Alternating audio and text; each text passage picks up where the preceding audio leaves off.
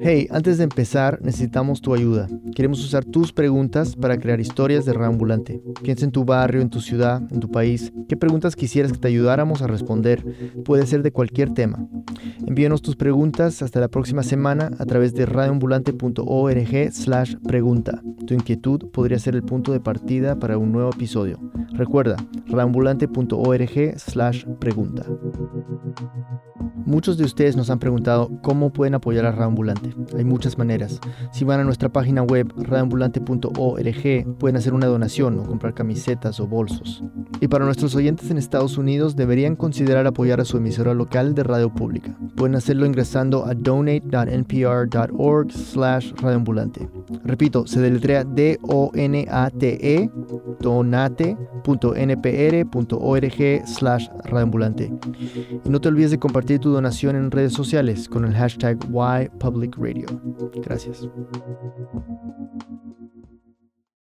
Bienvenidos a Radio Ambulante desde NPR. Soy Daniel Alarcón.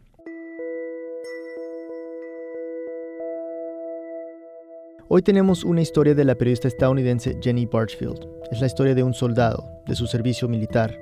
Y todo comienza en un barrio de Los Ángeles, California. Se llama Linwood. Allí, a mediados de los años 80, creció Antonio Romo Reyes, rodeado de pandillas y violencia, policías, eh, siempre con la patrulla chillando y o balaceras entre pandillas. No era una cosa agradable que digamos. Antonio, o Tony, como le gusta que le digan, vivía en una casa modesta. Tenía ocho hermanos. Sus papás eran mexicanos y como miles habían migrado hacia los Estados Unidos en busca de una vida mejor. Aquí Jenny nos sigue contando. Tony se acuerda que su papá siempre les decía, Tenemos que estudiar y trabajar, hacerlo mejor. Muy estricto mi papá. todos los días después del colegio, Tony y uno de sus hermanos iban al centro comunitario donde trabajaban. Con lo que les pagaban, ayudaban en los gastos de la casa. Y bueno, eso era la vida de Tony, su familia. Socializaba muy poco con los otros muchachos del barrio. Eh, Yo era muy este aislado. Nunca me iba de callejero. Nunca. Nunca. En sus ratos libres veía muchas películas. No. Las que más le gustaban eran las de acción. Siempre me encantó jugar soldado desde niño.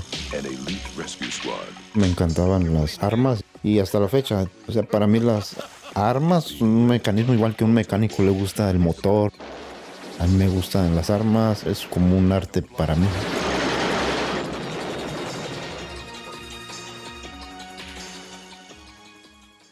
Su papá había sido soldado en el ejército mexicano y el sueño de Tony era seguir sus pasos en el ejército más fuerte del mundo, el de los Estados Unidos. Pero Tony no hablaba mucho del asunto. Mi mamá no me hubiera dejado ir porque quiera sus hijos alrededor de ella, era sus chamacos. Y no, no hubieran estado de acuerdo. Así que cuando cumplió la mayoría de edad, Tony fue al centro de reclutamiento en Los Ángeles sin decirle a nadie. Quería entrar a las Fuerzas Armadas, al Army, como se le dice en inglés. Pero Como llegué a la hora del almuerzo, el reclutador del Army no estaba en su oficina. solo había una persona, el reclutador de lo que en inglés se conoce como los Marines. Son los que se encargan de misiones de alto riesgo en todo el mundo. Y Tony se acordó de inmediato de una película que había visto la semana anterior. Se llamaba Fumero Jacket.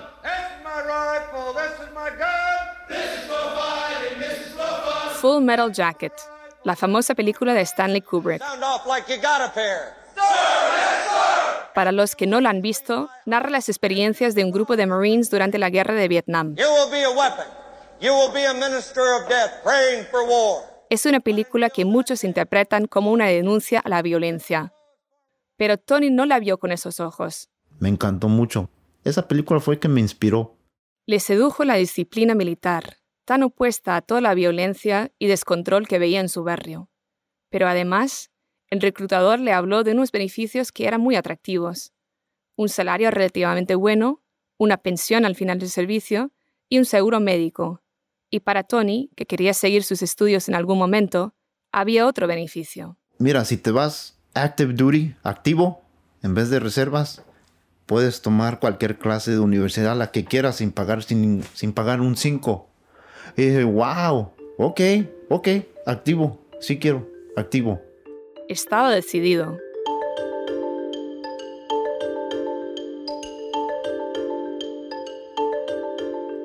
Esa misma semana hizo algunas pruebas, las pasó y firmó un contrato, tres años de servicio activo y cinco años en las reservas. Y Tony recuerda que el domingo siguiente... Llegan las 4 o 5 de la tarde, mi papá está afuera tomando el sol y yo jugando con mis tres hermanitos. Y en una de esas llega el reclutador, el sargento, con uniforme, en un jeep oficial en el ejército. Y me pregunta, ¿Are you ready? ¿Listo? Pues sí. mi mamá y mi papá se quedaron como, ¿a dónde vas? Ya, ya me voy a la marina, ya. Nomás se me quedaron viendo y, pues, no, no me despedí de ellos de abrazo ni nada de eso. Aún todavía me arrepiento de eso. Mis hermanos se quedaron tristes. Casi fue la última vez que los vi en bastante tiempo.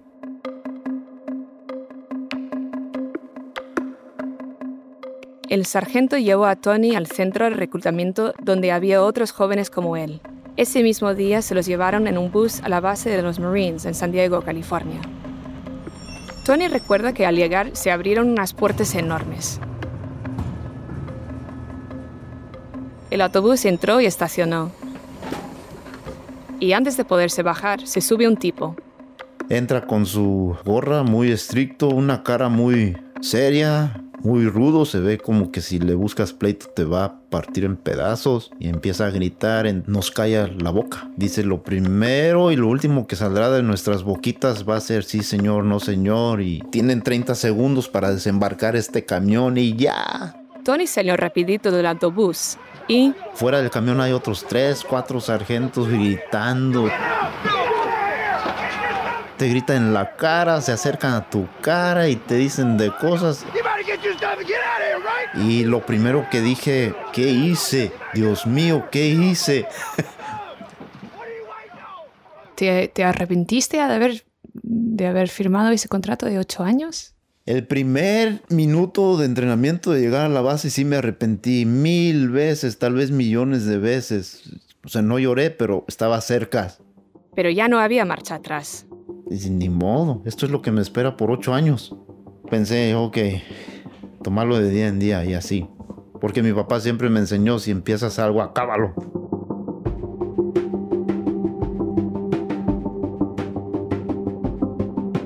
Voy a ser honesta. Por lo que me contó Tony, el entrenamiento inicial suena como una tortura. Estás allí en el lodo, estás en el frío, pasando hambre, soportando los gritos de los sargentos. Fueron 14 semanas de esfuerzos físicos sobrehumanos, de insultos, de humillaciones. Súper difícil, tristezas. En la noche escuchaba muchos llorisqueadas de muchachos que estaban a mi lado en el dormitorio. De los 75 reclutas que llegaron a la base con Tony, solo 20 se graduaron. Él fue uno de ellos, claramente.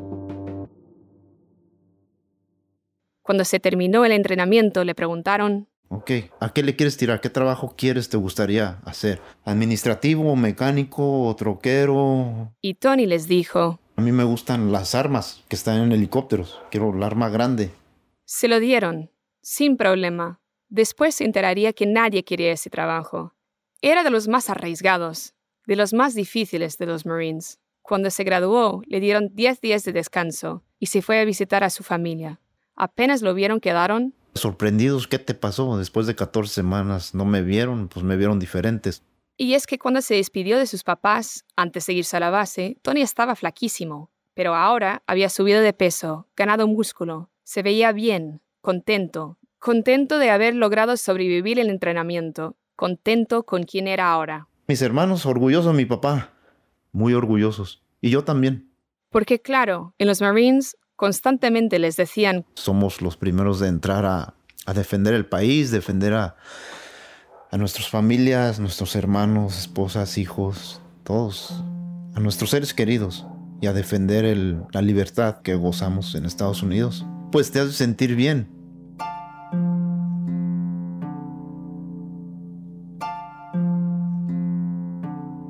Era principio de los años 90 y Tony ya tenía planeado su futuro cumplir su contrato con los Marines, estudiar ciencia militar en la universidad y quedarse en el servicio militar como oficial.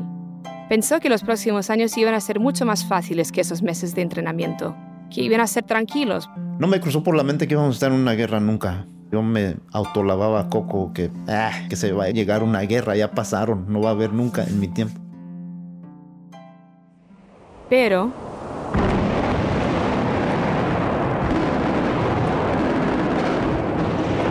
El 2 de agosto de 1990, Irak invadió Kuwait. Nos informan, que posiblemente vamos a ir a la guerra, vamos a ir a Irak.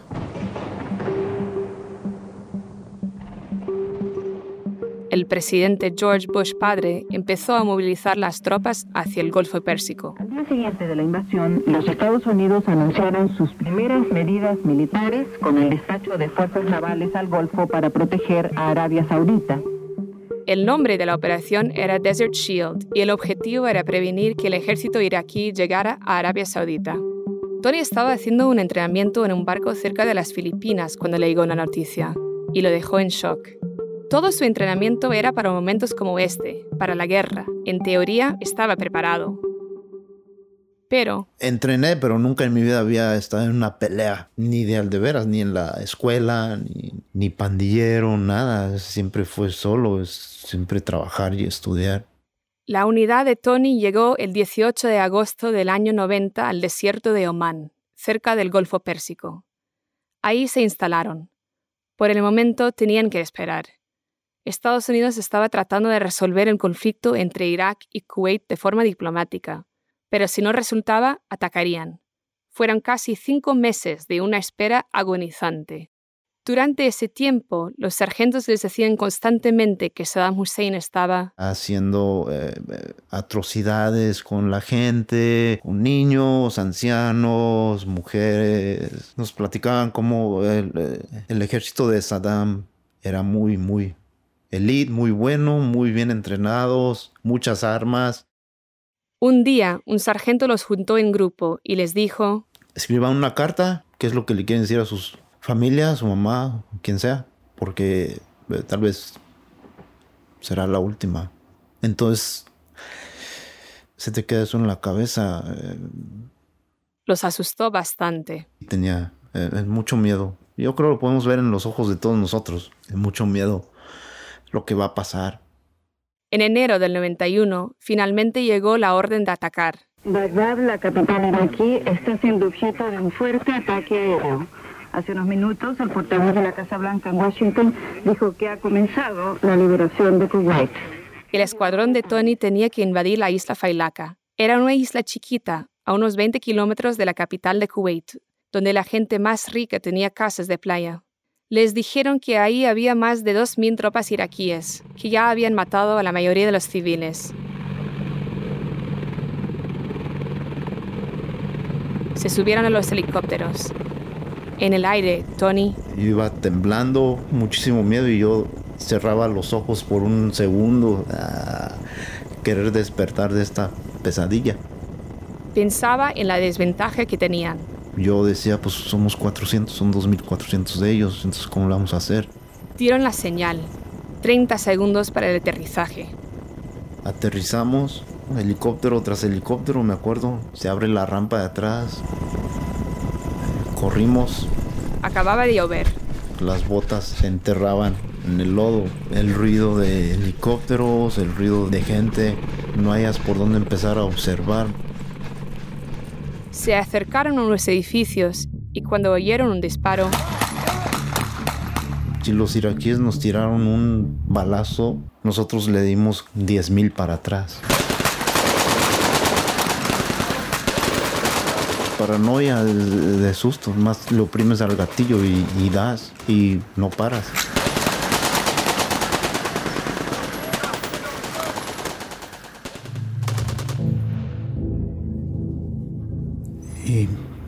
Lo que ves son cuerpos deshechos. Partidos la mitad. Los sobrevivientes de, de, iraquíes que estaban ahí, ellos mataron a sus propios heridos y a sus propios enfermos. A ella como que dejas de creer en si existe un Dios.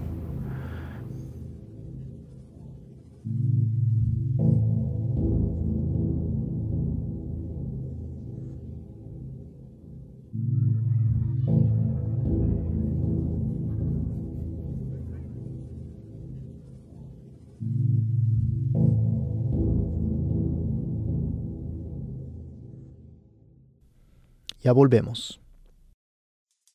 Este podcast de NPR y el siguiente mensaje son patrocinados por Squarespace. ¿Necesitas una página web para impulsar tu negocio?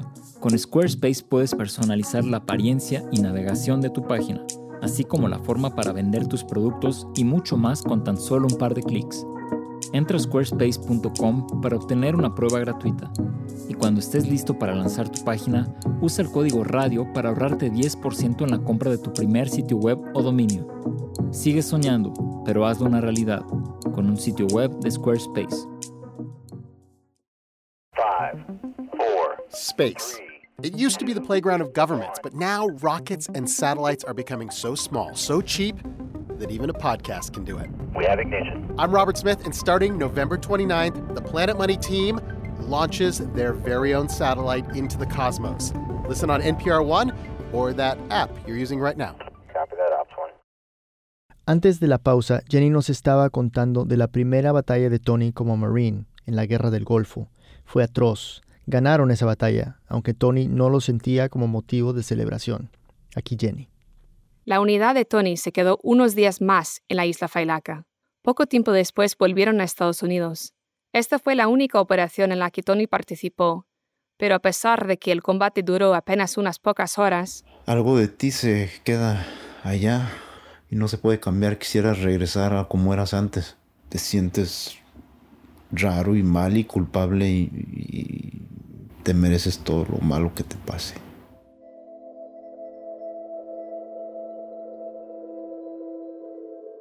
cuando llegó, Tony se fue a la casa de sus papás.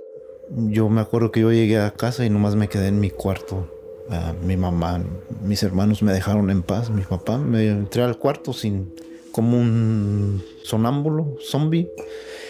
Ni los abracé, ni nada. Nomás entré al cuarto y me quedé acostado viendo más el techo muchos días. Se aisló y su comportamiento cambió. Se volvió Agresivo y paranoico y me tomó mucho tiempo siquiera tomar una siesta a gusto. No salía, no iba a fiestas, no, no, nada. Quieres estar lejos de todo eso. Como ya había cumplido la misión que le habían asignado, Tony entró a las reservas. Esto significaba que no tenía que ir a la base todos los días. Los entrenamientos eran mucho más suaves y menos frecuentes, así que tenía mucho tiempo libre y no hacía más que pensar en lo que había pasado en esas horas de combate. Era un infierno. Le pregunté si había recibido alguna ayuda psicológica. No, no, nada, no, no, no, nada, nada, nunca. Me dijo que ni siquiera se la ofrecieron. Y es que además Yo pensé que los psicólogos eran nomás para locos y yo en este tiempo pensé que estaba bien. sabía que tenía algunos problemas, pero pensaba que tenía que lidiar con ellos solo, de alguna manera. Lo que más lo aliviaba era tomar, emborracharse, hasta quedar inconsciente. Un día, un amigo de Tony, que también estaba en el ejército, Y me dijo, prueba esto. le estaba ofreciendo cocaína, y Tony aceptó. Pues yo lo que quiero es no ver más las cosas para poder escapar, porque sí es, es doloroso.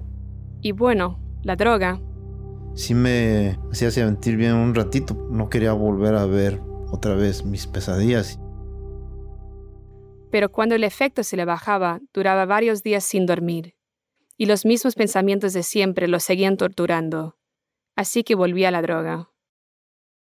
Durante ese tiempo, Tony comenzó a salir con una mujer. Ella tenía dos hijos de un matrimonio anterior y también tenía problemas con el alcohol. Se casaron y en el 94 tuvieron una niña. Tony esperaba que el nacimiento de su hija lo iba a cambiar.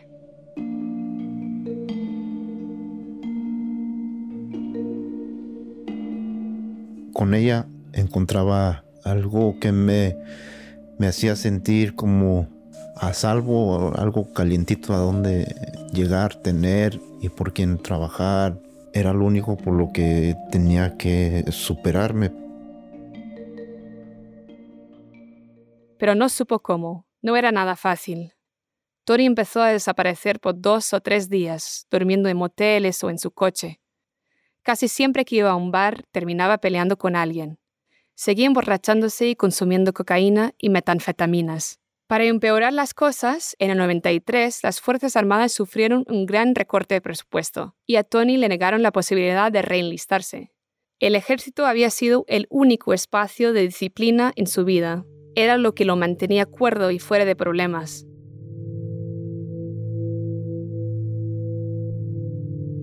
Tenía algunos ahorros, así que decidió montar una venta de coches usados con su papá, pero la adicción de Tony estaba fuera de control. No era cuidadoso con el dinero y pronto dejó el negocio. Ahora tenía el problema de mantener a su familia y también a su adicción. Cuando la gente que le vendía la droga le ofreció trabajar con ellos, Tony no vio otra opción. Aceptó. Le pagaban por hacer un trabajo sucio. Y ah, voy a hacer esto, eh, voy a tumbar esta puerta. Andaba en la acción, la adrenalina, que era lo que me gustaba. Cargaba armas, no me importaba lo que me mandaran hacer mientras consumiera ya sea coca o metanfetamina.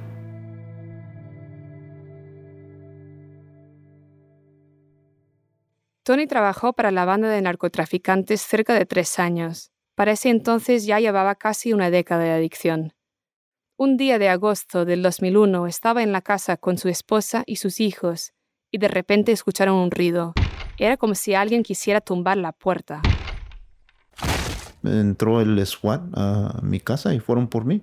Fue un operativo simultáneo en el que detuvieron a siete integrantes del grupo de Tony. Las autoridades le venían siguiendo la pista a la banda durante varios meses. Ese día un escuadrón de unos ocho policías rodearon la casa. No, no puse resistencia.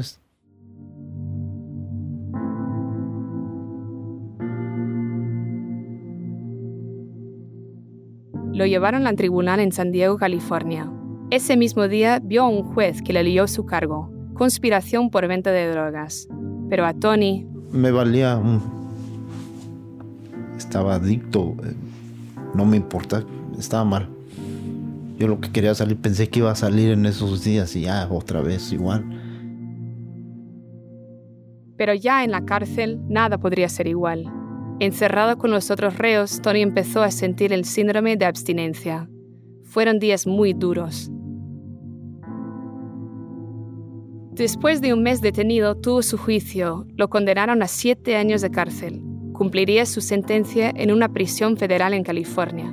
Semanas después, ya desenganchado de la droga, lo único en lo que pensaba era en su hija. Pues sí, quería que me comiera la tierra. Algo que quise proteger casi hoy, de dar mi vida por protegerla. La, la, la descuidé y fue mi culpa y hasta la fecha me siento muy mal.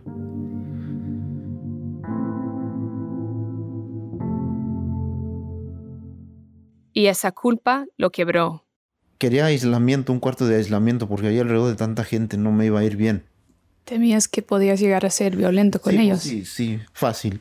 Dicen que si no me suben a un cuarto de aislamiento voy a hacer algo contra alguien o contra el guardia. Entonces está amenazando a un guardia, vas a aislamiento. Ahí me quedé.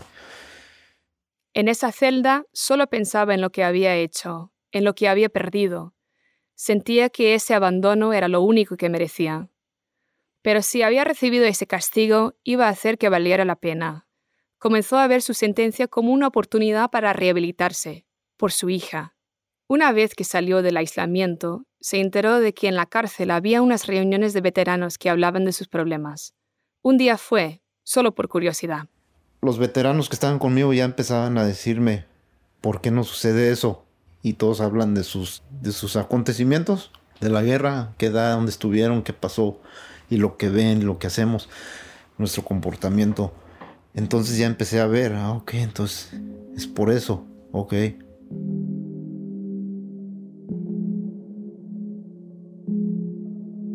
Por primera vez desde que volvió de la guerra, se dio cuenta de que no estaba solo en ese dolor, en esa angustia, en esa culpa.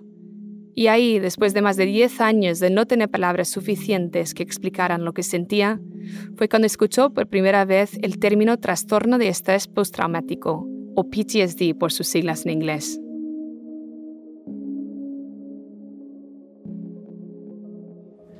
Porque fue un, veterano de afuera a hablarnos sobre PTSD. Él estuvo en Vietnam, era prisionero de guerra y nos platicó. y pasa esto y pasa el otro, pesadillas y eso. Entonces yo le dije que yo, yo, eso. Y me dijo, ve a ver psicólogo aquí. Y ya pedí ver psicólogo. Me vio como por dos sesiones y sí, me diagnosticó así, PTSD. Siguió yendo a las reuniones y a terapia individual. También se dedicó a hacer ejercicio y a leer todo lo que podía. Novelas de romance y de ciencias de ejercicio para actualizarme. Salud, ah, yoga, ah, meditación, clases de, de droga, clases de alcoholismo, clases de, de parenting, de papás, manejo de enojo. Todo con que tal vez que me ocupara el día todo completo y alejarme, estar solo. Su esposa lo visitó dos veces y luego dejó de ir. Ella quería continuar con su vida, sin Tony. En ninguna de las visitas llevó a su hija. Él prefirió que fuera así, porque no quería que su hija lo viera en esas condiciones. Sus hermanos también fueron algunas veces, pero en un momento dado... Les pedí que ya mejor gasten ese tiempo con su familia, no gasten tiempo así en mí. Seguía creyendo que se merecía un castigo, y ese castigo era el abandono. Aún así, no cortó contacto con sus padres por completo. Los llamaba de vez en cuando. En una de esas llamadas le contaron que su madre había muerto. Había estado enferma de diabetes durante mucho tiempo.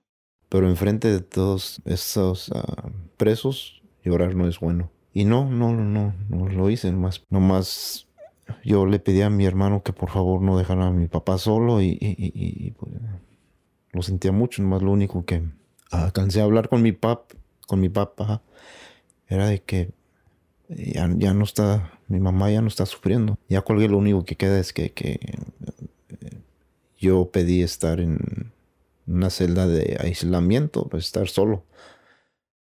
Solo, mientras superaba el duelo aunque cuando estaba en celdas comunes tampoco se relacionaba mucho con los otros reos. Así pasó prácticamente los siete años de su sentencia. Pero ese aislamiento le ayudó. Se sentía mejor, más en paz consigo mismo, con todo lo que había hecho. Además, pronto saldría de la cárcel y la vida continuaría. Dije, esto no es para siempre. Nomás pensando en la salida, qué es lo que iba a hacer. O sea, ya tenía planeado, o sea, seguir con mis terapias. Tengo que ver psicólogo. Pero además, claro, iba a recuperar el tiempo perdido con su hija y su familia, que es lo que más ilusión le daba. Pero en agosto del 2007, un mes antes de que se cumpliera su sentencia, recibió una visita.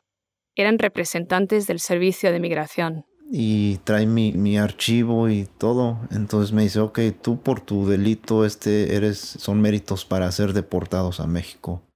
Y todos sus planes se esfumaron. Ok, aquí les tengo que explicar cómo pasó todo esto. Volvamos al principio. Sí, los papás de Tony cruzaron la frontera buscando mejores oportunidades, pero cruzaron en el año 82, junto con sus hijos, sin papeles. Para ese entonces Tony ya tenía 12 años. Permanecieron indocumentados hasta el 86, cuando el presidente de Estados Unidos, Ronald Reagan, firmó una reforma que le daba amnistía a casi 3 millones de inmigrantes. I believe in the idea of amnesty for those who have put down roots and who have lived here, even though some time back uh, they may have entered illegally. With regard to the employer sanctions, con esto la familia de Tony pudo regularizar su situación. Los trámites tardaron cuatro años. Así obtuvieron el permiso de residencia permanente, o el Green Card. Esto fue unos meses después de que Tony cumpliera la mayoría de edad, y fue con ese documento que él pudo entrar al ejército, pues en las Fuerzas Armadas de Estados Unidos solo pueden servir ciudadanos y residentes permanentes. Pero ser ciudadano y ser residente permanente no es lo mismo no se tienen los mismos derechos. Y entonces, para residentes permanentes, el delito que cometió Tony, conspiración por venta de drogas, no solo lleva a la cárcel, sino que resulta en la deportación obligatoria.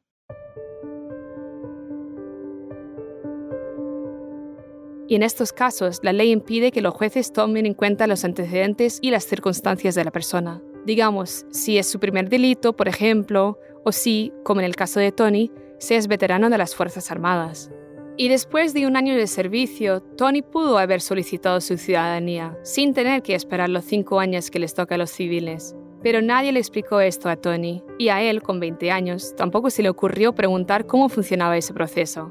Se consideraba estadounidense y nunca le prestó mucha atención a su estatus legal.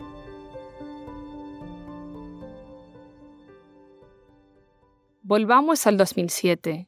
Tony estaba en su celda y le acababan de dar la noticia de que sería deportado. Le dieron dos opciones, ser deportado de inmediato o ir a un juicio de apelación.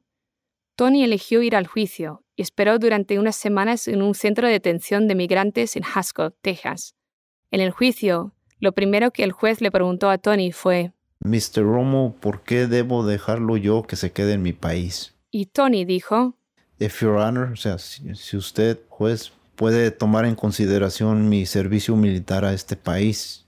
El juez no había visto el archivo de Tony y se sorprendió. Él también era veterano de la Primera Guerra del Golfo. Intercambiaron brevemente historias sobre el servicio militar y el juez le dijo, Te voy a mandar las- la aplicación de la ciudadanía, llénala y mándamela y, y con eso. Tony quedó ilusionado y a los pocos días, Y sí, efectivamente me llegó la aplicación, la llené, me tomaron huellas, fotos, todo. Y ya se la envié. Y esperó y esperó durante cinco meses, todo el tiempo encerrado en el centro de detención, hasta que el 2 de julio de 2008 dos agentes, Llegaron a mi celda y me dice, ok, a las 12 de la noche, empaca tus cosas, vámonos. o sea, lo estaban deportando. Pero no les dijiste que tenías eh, una aplicación que estaba bajo consideración. Sí les dije, pero no, aquí está la orden. Lo montaron en un bus junto con otros que iban a ser deportados. Salieron rumbo a Tamaulipas, México. Nunca había estado en Tamaulipas. O sea, no tenía ni un 5.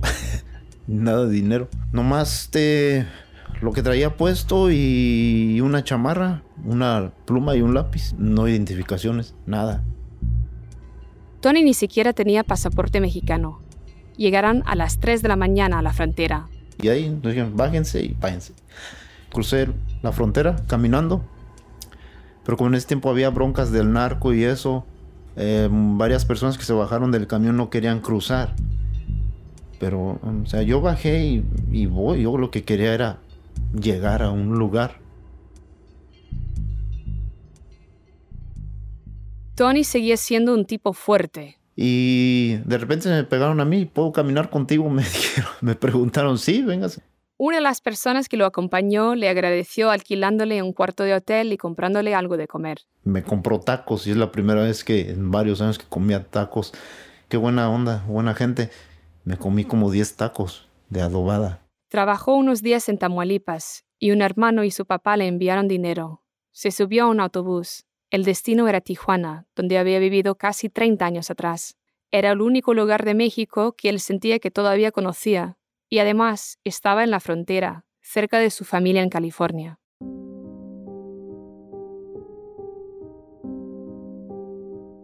Entonces, como dijimos, lo deportaron el 2 de julio del 2008. Unos cinco días después llegó al centro de detención la carta que lo citaba a tomarse las fotos y las huellas. O sea, si hubiera estado todavía en Haskell ese día, de ahí salgo y me mandan a la entrevista de la ciudadanía por órdenes del juez. Pero no fue así.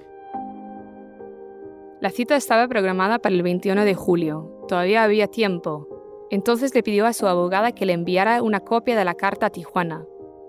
Fue a San Isidro, el mayor puesto de control de la frontera entre Tijuana y San Diego, y le mostró la carta al oficial. Y le dije, tengo mi cita y pues no me dejaron cruzar. Y parece que no sabían qué hacer con eso. Llamó a la oficina de las Fuerzas Armadas que hace los trámites de ciudadanía. Lo único que dijeron ellos, eh, te vamos a cambiar la fecha. Y me mandan otra. Y así siguieron como otras cinco o seis cartas, como seis cartas más. Iba aquí a San Isidro a migración. Sí, pues son citas para la entrevista. Y no me dejaron entrar, pues no. Ya no insistí. Y bueno, Tony lleva casi una década viviendo en Tijuana. Hoy alquila un pequeño apartamento en la playa y trabaja en un gimnasio como entrenador personal. Como gana poco dinero, le toca descargar camiones y trabajar en construcción para llegar al fin del mes. Cuando le alcanza la plata, ve una psicóloga, pero las sesiones son poco frecuentes.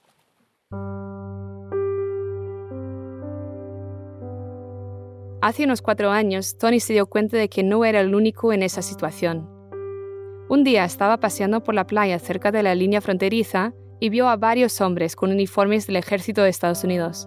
Se acercó y empezó a conversar con ellos. También eran veteranos que habían sido deportados y algunos se hospedaban en un refugio especial, le dicen el búnker. Para Tony, encontrar ese lugar fue... Algo grandioso, una sorpresa. Yo siempre me quedé en silencio de dónde venía y, y eso, pero ahora que, que, encontré a otros ya, ya me siento mejor, como apoyado moralmente. Hi there, Héctor. Oh, oh, come on in. Thank you. Quería ver ese lugar. Es un edificio pequeño, de dos plantas. El primer piso tiene unos ventanales grandes cubiertos con varias banderas enormes de Estados Unidos. No hay ninguna bandera mexicana. El fundador del búnker es Héctor Barajas, un veterano que fue deportado en el 2010. Él fue quien me recibió y me mostró el lugar. Pues aquí tenemos nuestra co cocina y aquí tenemos, este, tenemos más catres, cats, pero ahorita nomás se quedan dos personas y aquí, aquí se queda Luis Vargas. Además de darle comida y cama a los veteranos que no lo tengan, el búnker ayuda a decenas de veteranos que viven en Tijuana y los alrededores con asesoría legal y servicios médicos, y también a conseguir trabajo. Además, organizan sesiones de apoyo psicológico. Tony va de vez en cuando.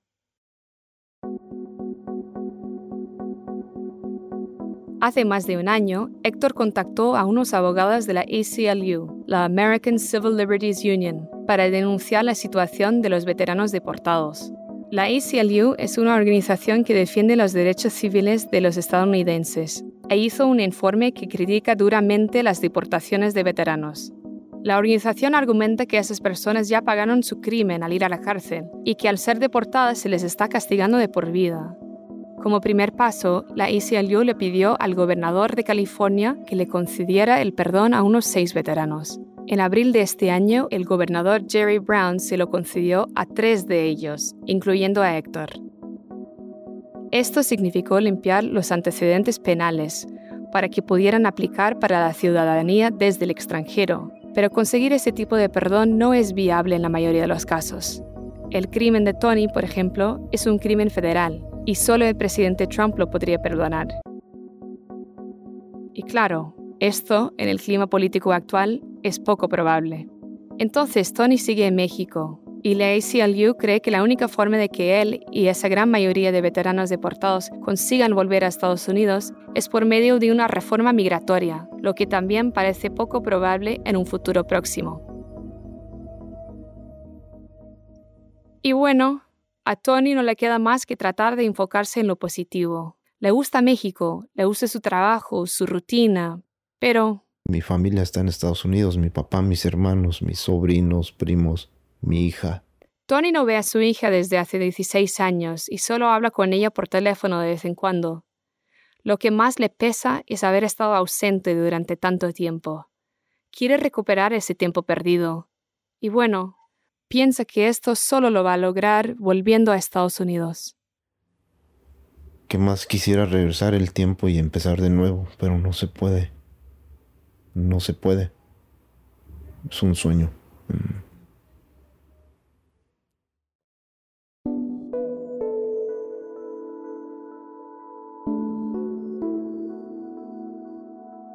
No hay cifra oficial del gobierno, pero la American Civil Liberties Union calcula que en los últimos 20 años miles de veteranos de las Fuerzas Armadas fueron deportados a más de 30 países, entre ellos El Salvador, Filipinas, República Dominicana, Perú y claro, México. Esta historia fue producida por Jenny Bartfield y Luis Fernando Vargas y fue editada por Camila Segura, Silvia Viñas y por mí. La mezcla y el diseño sonido son de Ryan Swikert. Daniel Villatoro hizo el fact-checking.